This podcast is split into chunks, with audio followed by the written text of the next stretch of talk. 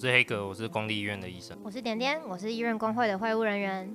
在医院工作也要搞工会。如果你也相信别种生活是可能的，请在沙发坐好。欢迎来到夏大爷来找我。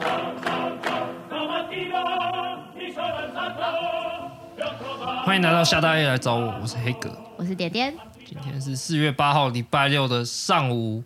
天气非常的好，我们现在在礼拜六的一大早录音，真的非常健康哎。为了健保的最后一集，我们首先哎有一个读者来信跟大家分享哦，我们的读者烤鸡腿的室友，他来信抱怨台湾的健保。好，烤鸡腿的室友他说他的陆生朋友呢，因为没有纳入健保，哦，所以生病都不去看病，自己乱买药吃。哦，陆生是中国的学生的意思啊，对，中国学生。Okay. 那另外烤鸡腿的室友，他的另外一个朋友是马来西亚学生，哦、在台湾的马来西亚人，明明就是很拮据的在台求学，但是却被健保收最高级距的保费。哦，就是收了很多钱的意思。嗯、对，他觉得很很。错愕，为什么会呃中国学生没有纳入健保，然后其他国家的学生要收很多钱？那我们今天应该等一下也会稍微回回答到这个问题。没错。那我们今天为了录我们最后一集，我们隆重的请到了一个来宾，是我们的博芳老师，欢迎他。博芳老师你好，大家好。那博芳老师他是一个社会学家，那特别是他是一个有在教呃我们医学系其实有一个叫做医学人文的课程，嗯。也就是让我们在读医的过程中，不要忘记 社会中人的存在。那博芳老师他就是有专门在教这个医学生医学人文的，你要不要跟我们谈一下你你对医学人文的看法？哦，这个真的是太恐怖的议题了，这个呢需要一个独立的的那个。但是我觉得广义来讲的话，就是如果医学生在学生时代。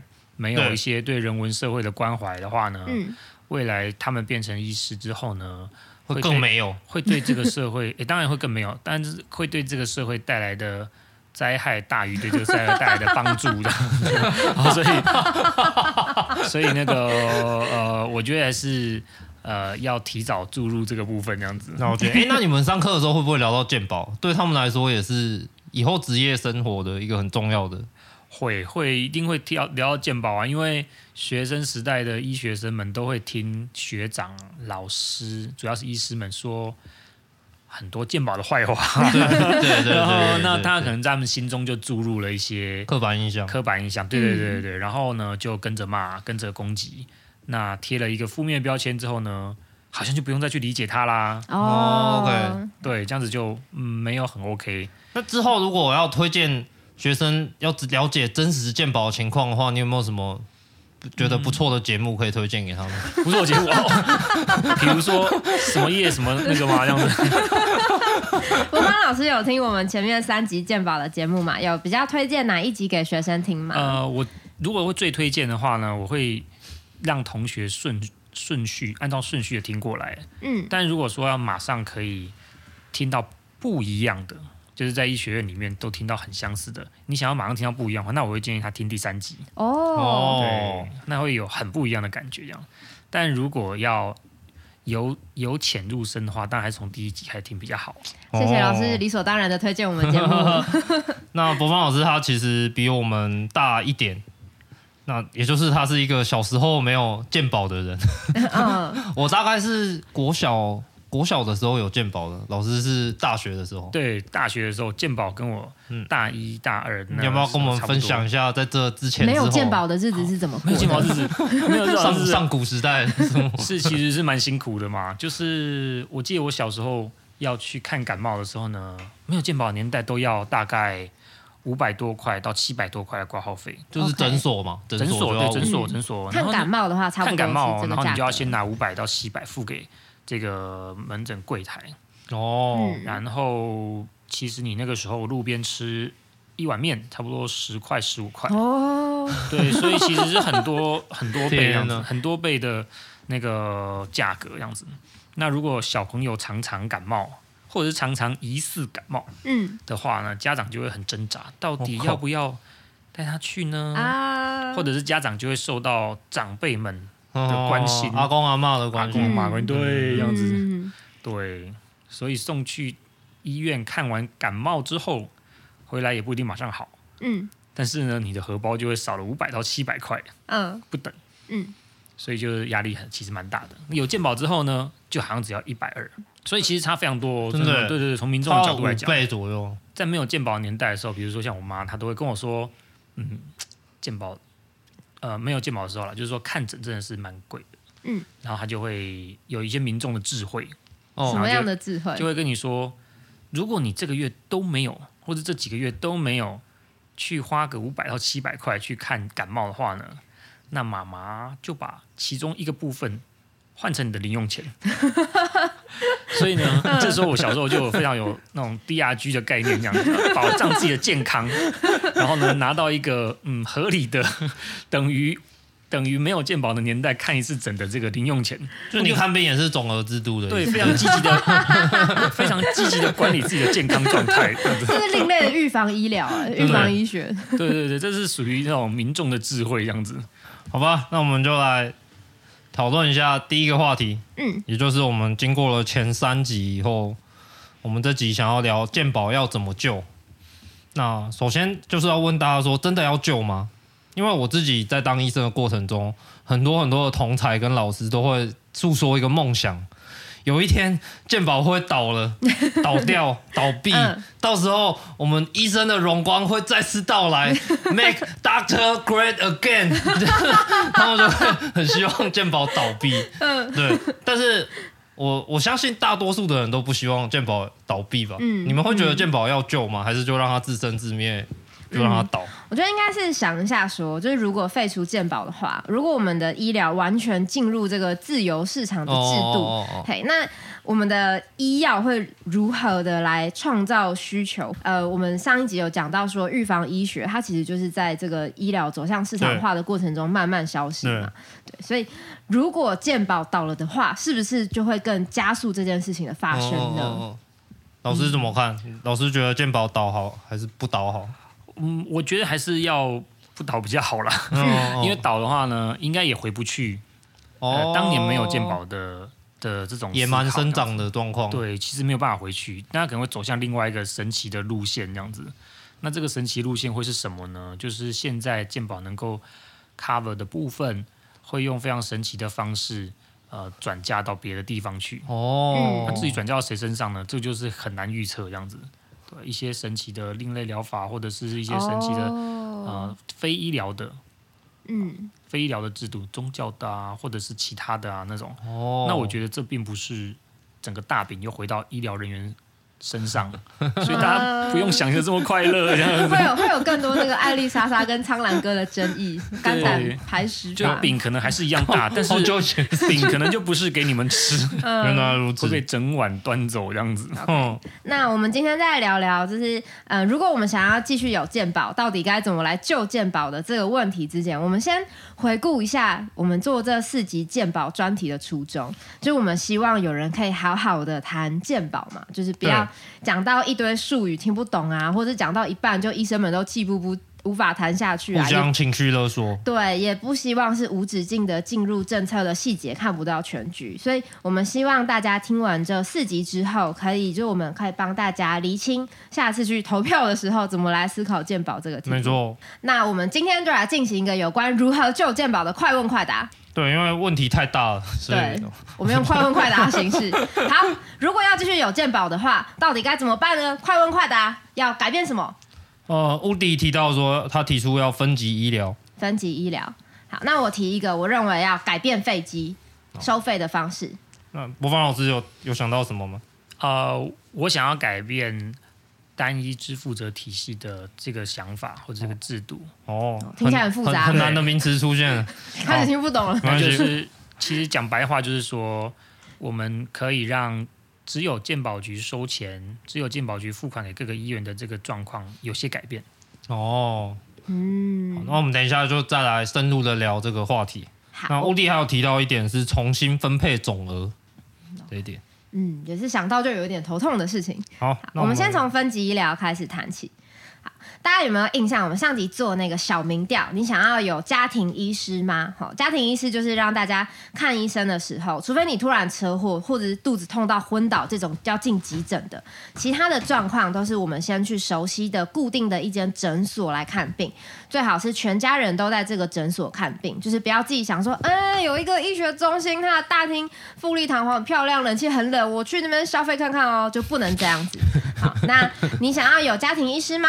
李同学说，家庭医师的概念很好，但是执行上会遇到一些困难。小时候确实全家都在同一间诊所看病，但是那个医生很凶，所以长大之后对自己身体有自主权之后，就可以改去其他诊所看病，反而松一口气。另外是长大之后租房子的地点会变来变去，没办法一直在同一间诊所看病。哦，的确，嗯、这都是问题。嘿。那再来是有一位理事长，他说，我一直都有家庭医师啊，我们全家都去张博洋小儿科诊所看病，不管什么病都去看，这就是家庭医师吧。好，那也有一位豪哥，他说希望有家庭医师，也希望家庭医师了解我，他可以开社会处方签，比如说不要超时工作。哦，所以其实听起来大多数的人是希望自己有一个基层的家庭医师。嗯，对。这分级医疗，我们从家庭医师开始看起，然后。如果有状况的话，再往更大的医院去转，这个其实是政府一直都在推的事情。嗯，对。但是说真的，他会推得很慢，也是因为他这样其实会得罪，有点在得罪大医院。大医院希望自己有自己的客源，对，他希望把病人抓在自己手中。嗯，选民也一定程度会希望说自己有 嗯医院消费的自由。的确，嗯，但如果我们要做好分级医疗，可能政府对在这件事情上要有更强一点的强迫性。嗯。老师有什么看法吗？对于分级医疗？嗯，我觉得家庭医师这个概念呢、啊，是一个很有趣的词汇。是，因为在推动分级疗这个声音之前呢。其实更传统的很多人都会说，我们家的妈妈就是我们的家庭医师，意思是说家庭内有一个医师，哦、就是啊怎么办？谁怎么了？哦哦，应该怎么样？妈妈先看一下，妈妈先看一下，嗯、这个其实可以就用一些技能、民众智慧就处理掉的，就不需要去跑去诊所。感冒用盐巴水漱口就会好。对，或者是有些家里面的一些，比如说爸爸非常罔顾自己的健康。出了什么问题都不去看医生，妈妈还要叫他说：“ oh, oh, oh. 你这个时候一定要给我看医生，oh. 不要在那边硬盯。”所以，其实家庭医师的概念呢，也包含了家庭里面对于健康问题特别有有 sense 的人。嗯，然后家庭外面呢，也有一种呃家庭医师或者是家医科的医师，然后能够做这个事情。我觉得这个概念是非常重要的。哦，要结合家庭里面跟家庭外面。然后家庭意识的概念，不然的话呢，我们就是纯粹推动。嗯，其实是在民众的想法里面，还是觉得哦，你要在新的这个制度里面推动一件事情，叫我们去配合，就这样子而已。所以民众的认知也应该要有改变。对。那我们来，刚刚下面一个讲到是说改变废机。另外一个想要改革鉴宝的部分是改变，就是点点心心念念的嘛，改变废机这件事情。好，我说明一下，就是废机是什么？我们复习一下好了。嗯，我们在第一集的时候有讲到，目前鉴宝的收费机制是随薪资收取。好，就是我们寿星阶级都会保劳保嘛，鉴宝呃鉴宝就是跟着劳保一起收。但有一个问题是，薪资它真的是目前我们国民主要的收入来源吗？好，如果不是，很多人赚钱的方式来自什么收房租啊、买股票啊，哦，那随薪资收取其实就不是一个很好的方式，因为他只有收到领薪水那部分的钱，那反而赚很多的地主啊、投资者都收不到他们的钱。所以他们是地主，反而缴保费缴得很便宜的意思。哦，就会让嗯主要的收入来自薪资的社畜觉得有点不太公平。对、嗯。那另外一个健保费随薪资收取这个方式，它会受到挑战的原因呢，就是我们的社会人口结构已经改变了。哦，的确。嗯、我们第三集有讲到说，一九九五年健保开办的时候啊，正值台湾经济起飞。哦，那时候战后婴儿潮的青壮年劳动人口很多。对。所以健保设计上让青呃劳动青年来养老人是合理的。对。但是。哦现在战后婴儿潮的青壮年们，已经在二零二三年都变成老人失智了，在写反战宣言了。哎哎哎哎哎！不要起争议，不要起争议。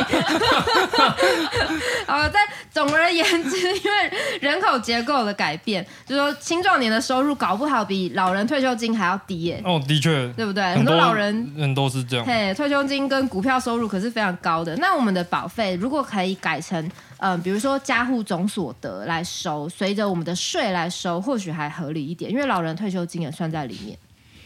哦，这边我就要补充一下，其实二代健保有补有一些补充保费的制度，嗯、就是你是包租公，然后你的租金里面呢就要被扣一些，这是一个可能的方式。前提是它不是黑数，对，它不是地下。因为很多人的租金都是没有申报的，嗯、就是没有申报这样子。然后另外一个就是，好像也从呃烟捐里面也有一个趴数来支援健保这样子。抽烟就健保，对，抽烟就健保有这句话是不是？所以抽烟的人也会有一些自豪的地方哦，就是 就长照就健保，对，基本上抽烟是一种贡献，对。但是其实确实如。你刚刚说的，嗯，这种补充保费的方式跟烟捐的方式，它是比例蛮小的。后来好像补充保费主要是收到一些可怜的 SOHO 族，就是接案工作者，或是靠呃零星的讲座来来呃取得生活收入的的人，对。那但是如果说我们今天随随着税来收，家户总所得的税来收，它它当然有一些问题，比如说如果国民逃漏税的情形很严重的话，那搞不好随着税来收，会比随劳保收更没有办法反映实质的收入，那这个改革它就会聚聚。但是随着总所得有税来说，好像是可以想得到的一个比较公平的方式。嗯，目前对。那其实这个这件事情呢，在蔡英文选总统的时候，他都有提出来；在陈时中刚上任 卫福部长的时候，也有提出来。但后来好像他们就没有做这件事情，然后这个社会上也没有人针对他们没有做这件事情提出什么去盯。嗯，对。QQ。好，那我们进到下一个。那乌迪他有说到说他希望可以重新分配总额。嗯，这个意意思其实是我们第二集跟子轩医师。帅气的子轩医师，对，聊完之后，我们就其实我觉得从医的人多少都会觉得，哎，这个总额的分配方式其实没有到非常公平。对，特别是就不同科别，比如说子轩他那一科是一般外科，嗯，他们是特别分到特别少的一科，点数特别少。对对对，那有没有可能在现在这个时机点，现在我们一九九五年到现在也快三十年了嘛？嗯，对，那有没有可能在这个时机点，我们可以大家重新坐下来谈一个？合理的不一定用谈的，可能用打的，用吵的，那有助于我们这个医疗的发展，还有医师培训的总额分配方式啊、哦，就大家都在讲说不公平，好吗？好吗？那现在来，现在再重新来吵一次架，对对对对，应该要公开嘛，嗯、然后大家都来吵。嗯，老师觉得呢？嗯，我觉得这个总额制啊，或者是分配科别的这个问题给付、嗯，那这个嗯，其实是。不一定要用炒的，但是可以用谈的，它可以重新引起医疗体系里面各个科别之间斗争。对对对，对于其他科别的认识。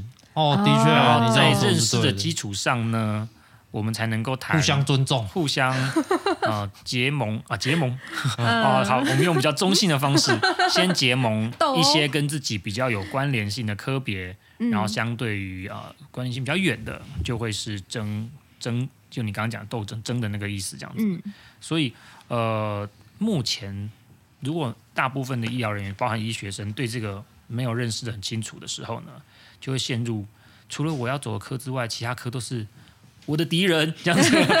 这也不是很健康的环境，这样子。嗯嗯。我脑中已经浮现一群医生穿着医生袍在分类械斗的画面。对，然后包含他们选科的时候，就先考虑我要选哪些科。嗯。然后要跟我抢这个科的同学。也是我的敌人，这就不是太健康了。的确，这是现现在真实存在的情况。嗯，了解。好，我们目前我补充一点，如果分类械斗的话，应该是骨科会赢。为什么？为什么？骨科的人特别壮，我也不知道为什么。好，我们目前讲了三个方向，一个是分级医疗，再一个是改变费基，还有我们重新分配总额的给付。好，那这三种方式都是在维持现有制度下进行的改革。哦，的确。那以上的方式也都呃，应该是要来努力看看的。但是这三个方式其实都没有解决健保的核心矛盾，就是我们前面几集一直在讲的健保的收入跟支出使用不同逻辑的矛盾嘛。对，对，我们的收入是有一个社会保险的、有一个公共性的想象的方式在做，但是支出却是放任私立医院。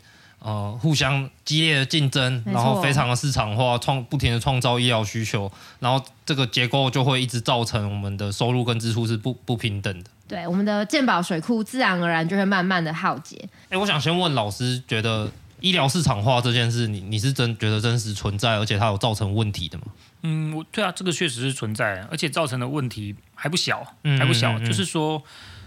主要就是我刚刚提到的，我觉得单一支支付者体系的方式是加速了医疗市场化，因为大家都跟政府跟健保局拿钱。哦，反而是加速，对，加速，然后它可以对大家做一些蛮有利的作为，比如说大家最喜欢骂的核删啊或什么的，嗯，讲一个很搞笑的笑话，就是我在学校教书的时候，很多同学都听他们的长辈说，嗯。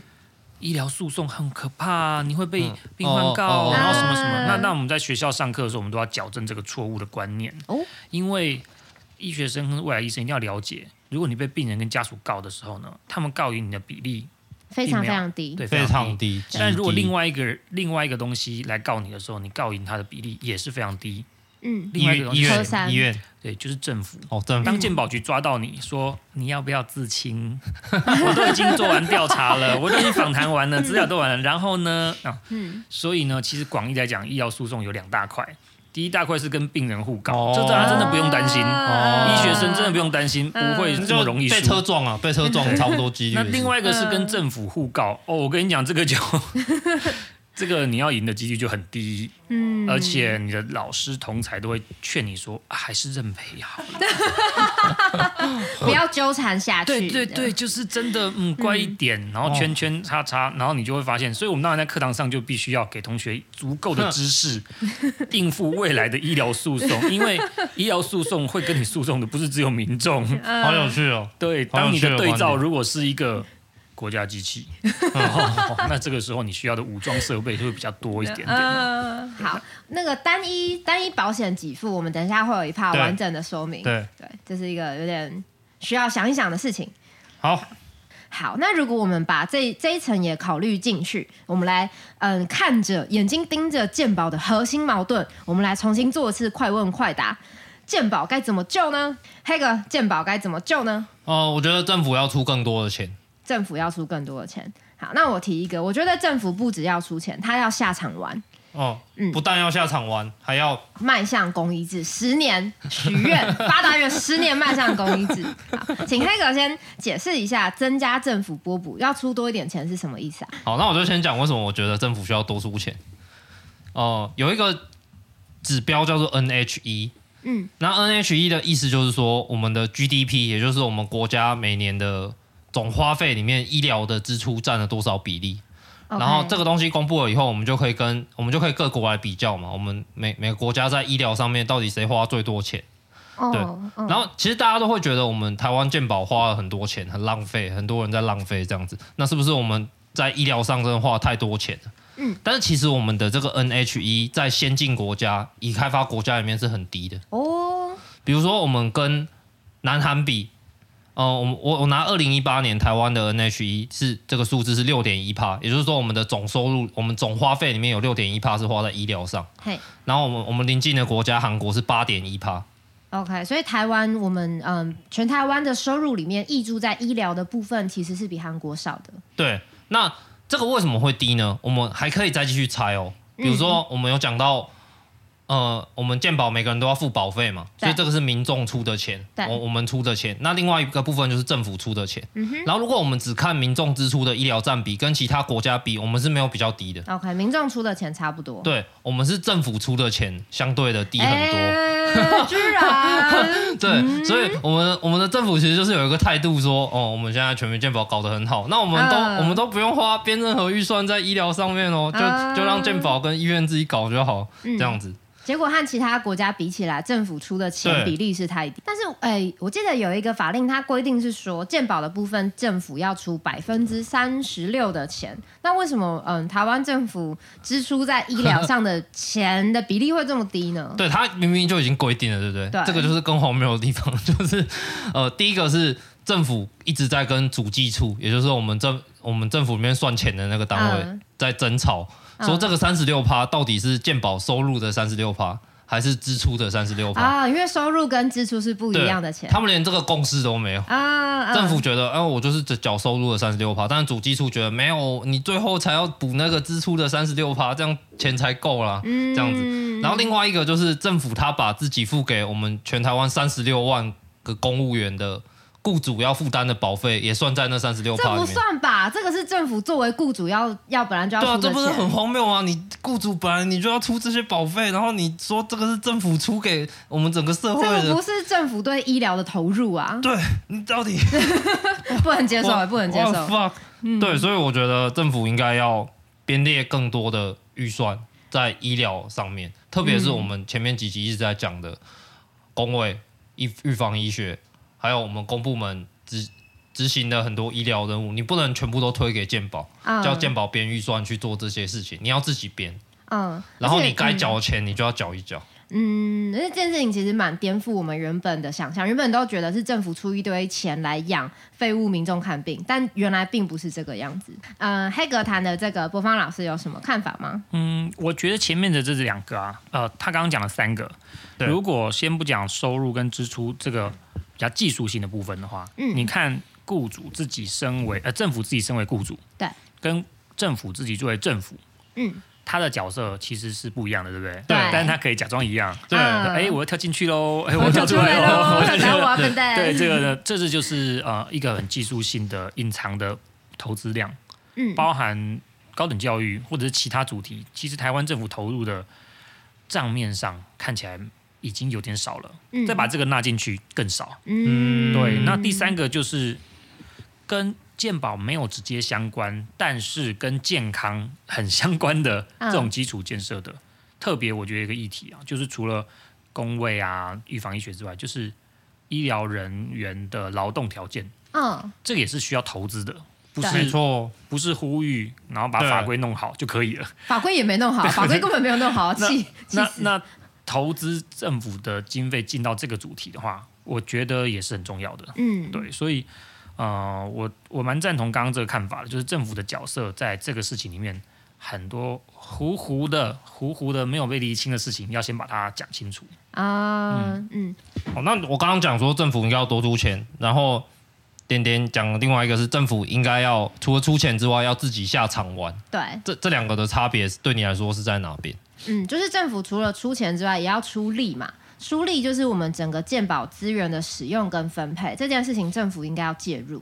哦，之前有一个私下会谈的场合，有一个健保署的高阶官员又遇到他，那我就问他说：“哎，是不是可能公立医院啊，我们排除适用这个？目前所有医院都会点值打折啊、折让啊，反正健保各种就是呃减少给医院的钱。我说公立医院是不是可以？”不用受到这样的限制，因为公立医院我们不是追逐赚钱盈利啊，我们做很多工位啊，那我们有我们公立医院的角色，比如说发展社区啊，照顾弱势等等，那是不是可以在健保的制度上，不要让公立医院有这些压力？那那位健保署的高官他就非常的震惊，他就说：“你你你讲这是什么瞎话？”他说：“我们只是保险业者而已，我们是保险业者，我们不可以对承保单位大小眼，这样子不公平啊！”看，这是真的很荒谬哎。嗯，就是、他应该是公务员吧？啊、呃，他是。然后他把自己当成是保险业者。哦，就是。这真的很荒谬。对他来说，公立医院、私立医院，就我们只要设计一个、嗯、一套制度，所有医院都是适用同一个给付的标准，这样他就也不会被谁骂说不公平。他觉得这样是最公平。嗯，老师觉得呢？这个就是政府的角色在混淆嘛。嗯。我们刚刚不是举一个比喻，就是说，哎，我跳进去喽，我又跳出来喽。哦。那他说他自己是保险业者的时候呢？那你就会觉得你应该跳进去啊？为什么假装跳出来？依法行政，谢谢指教，这样子那种感觉，所以就是怪怪的。嗯，那呃，如果你这时候需要他跳出去了，那我就提到另外一个，就是呃，如果我们让鉴保局或者政府的角色不要这么独大，嗯，不要这么单一支付体制单一支付者体系的作为的话，那你其实想的是一个他稍微跳出去的。那医院是不是除了跟你拿钱、跟你领钱之外，还可以跟其他的支付体系或其他支付者的角色来拿钱？非单一支付体系，嗯，具体会是怎么运作啊？具体就是说，我们在收健保费的时候呢，不是全部都交给健保局，嗯，那其他的私人保险的力量或经费或资金也可以被引进来，哦，然后形成是混合式的支付者体系，就是一样规定每个人都要有医疗保险，对，但是没有说你一定只能跟健保局保。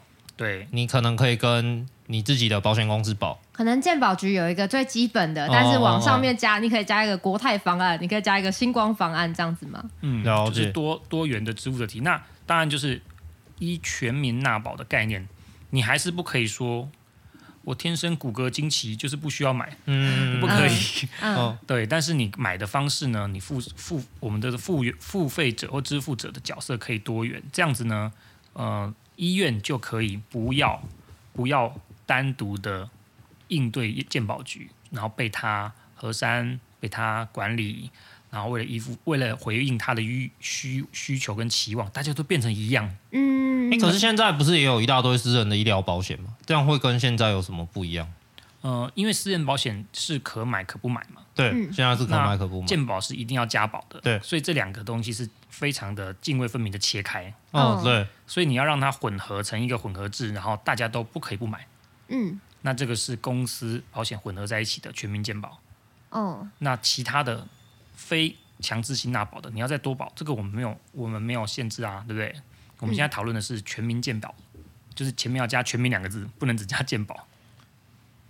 那这样会对我们现在哦、呃、健保不够钱的问题有什么帮助吗？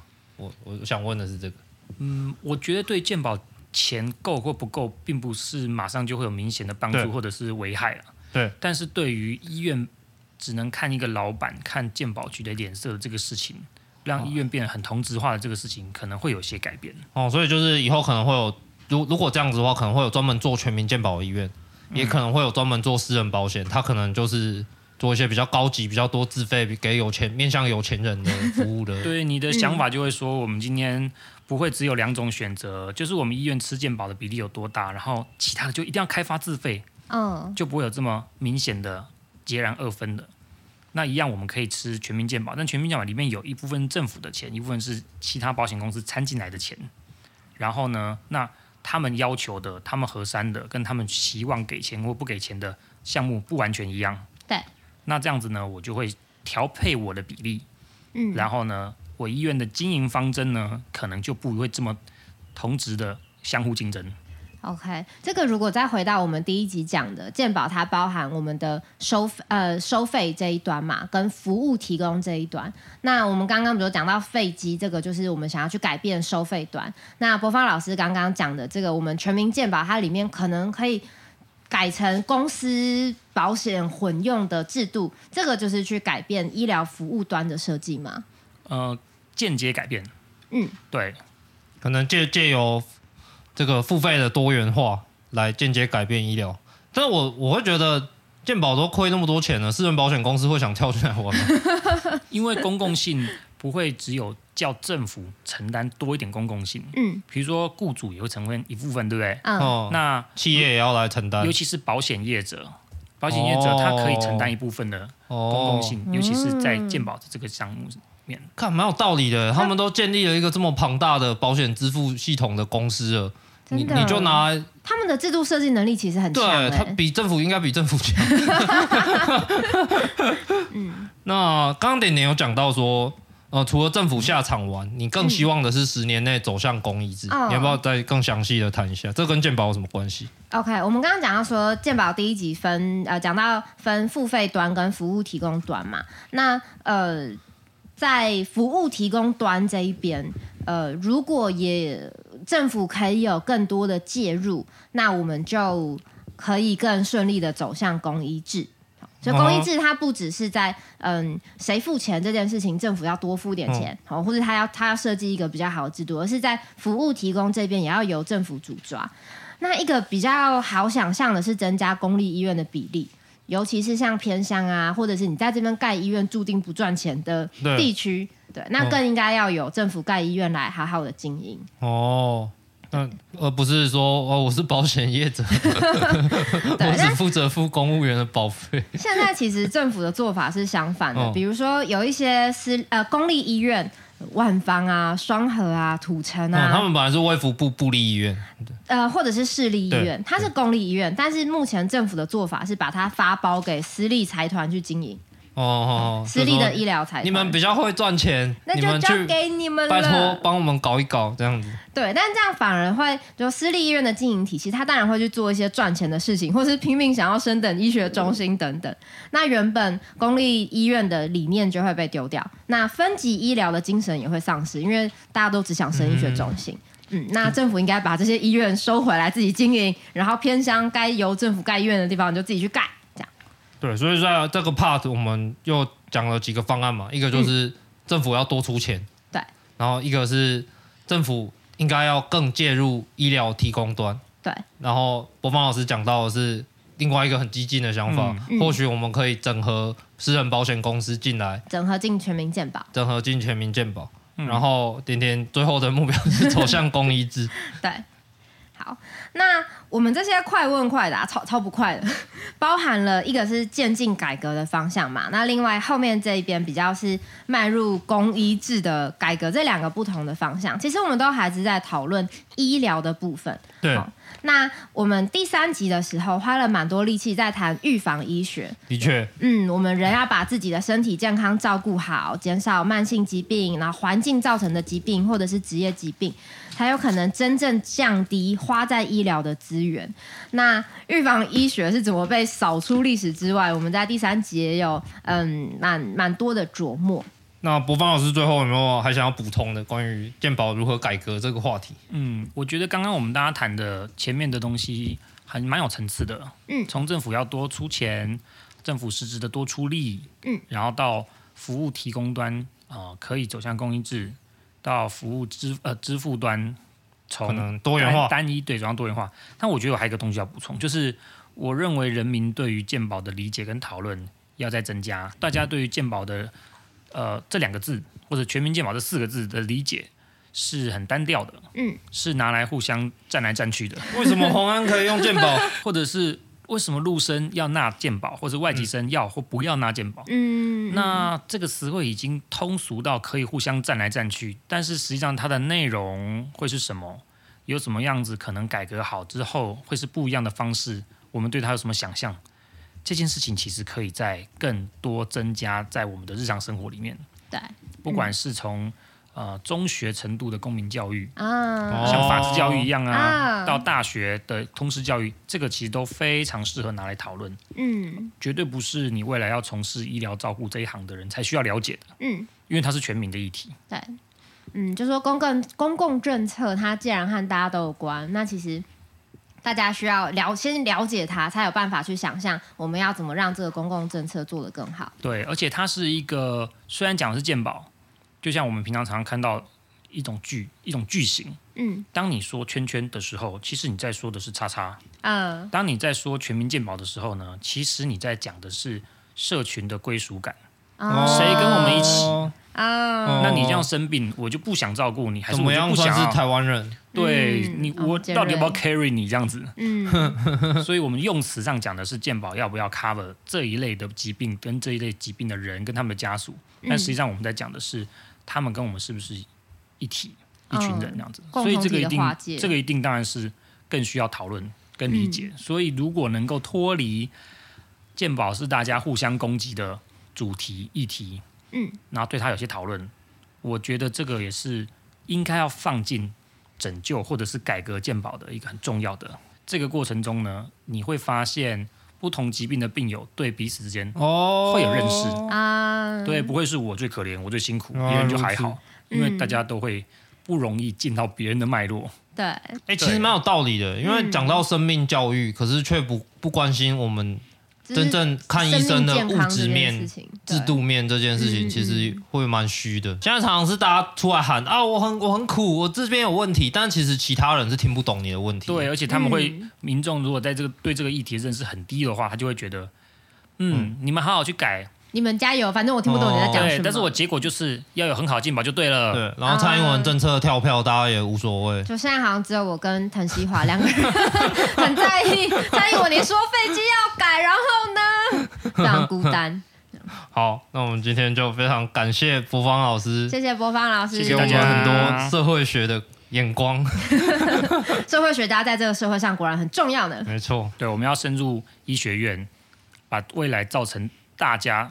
很好的幸福跟很大的痛苦的这个部分，先提前做一点点，嗯。嗯，所以我觉得这节目我都推荐给同学听。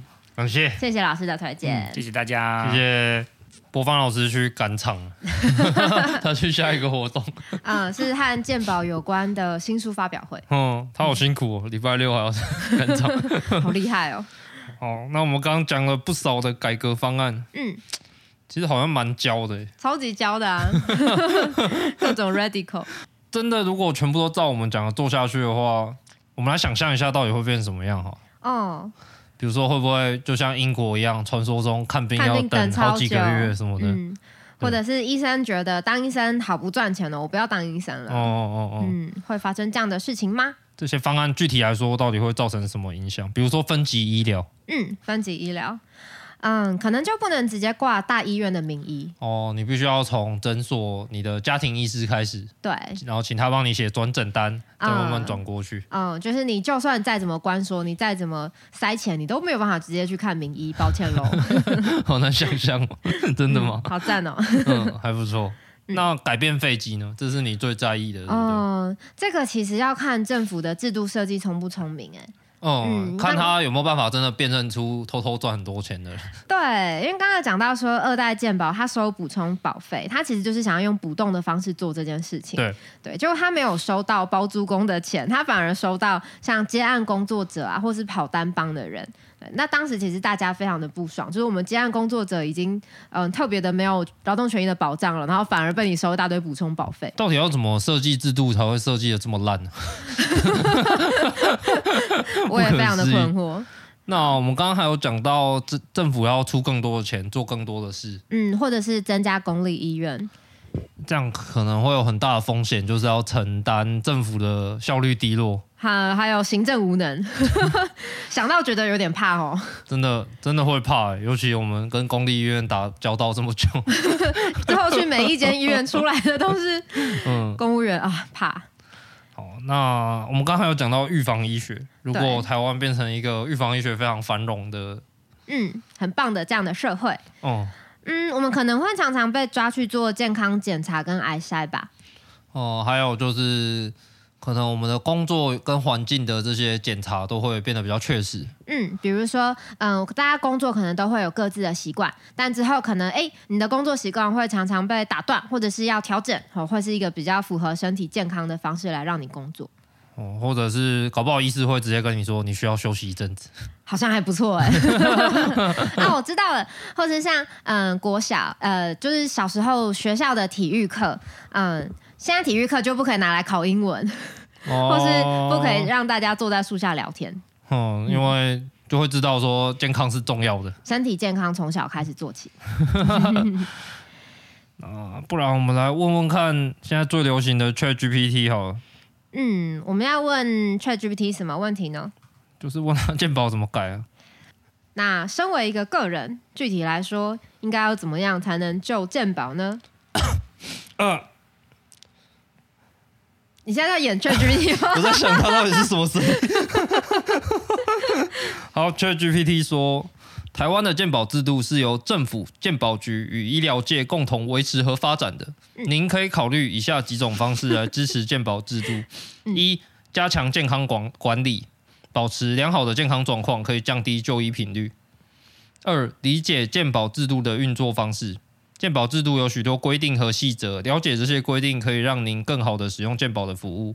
三、参与鉴宝制度的建设，您可以参与 鉴宝相关的民意调查和咨询，并积极表达您的意见。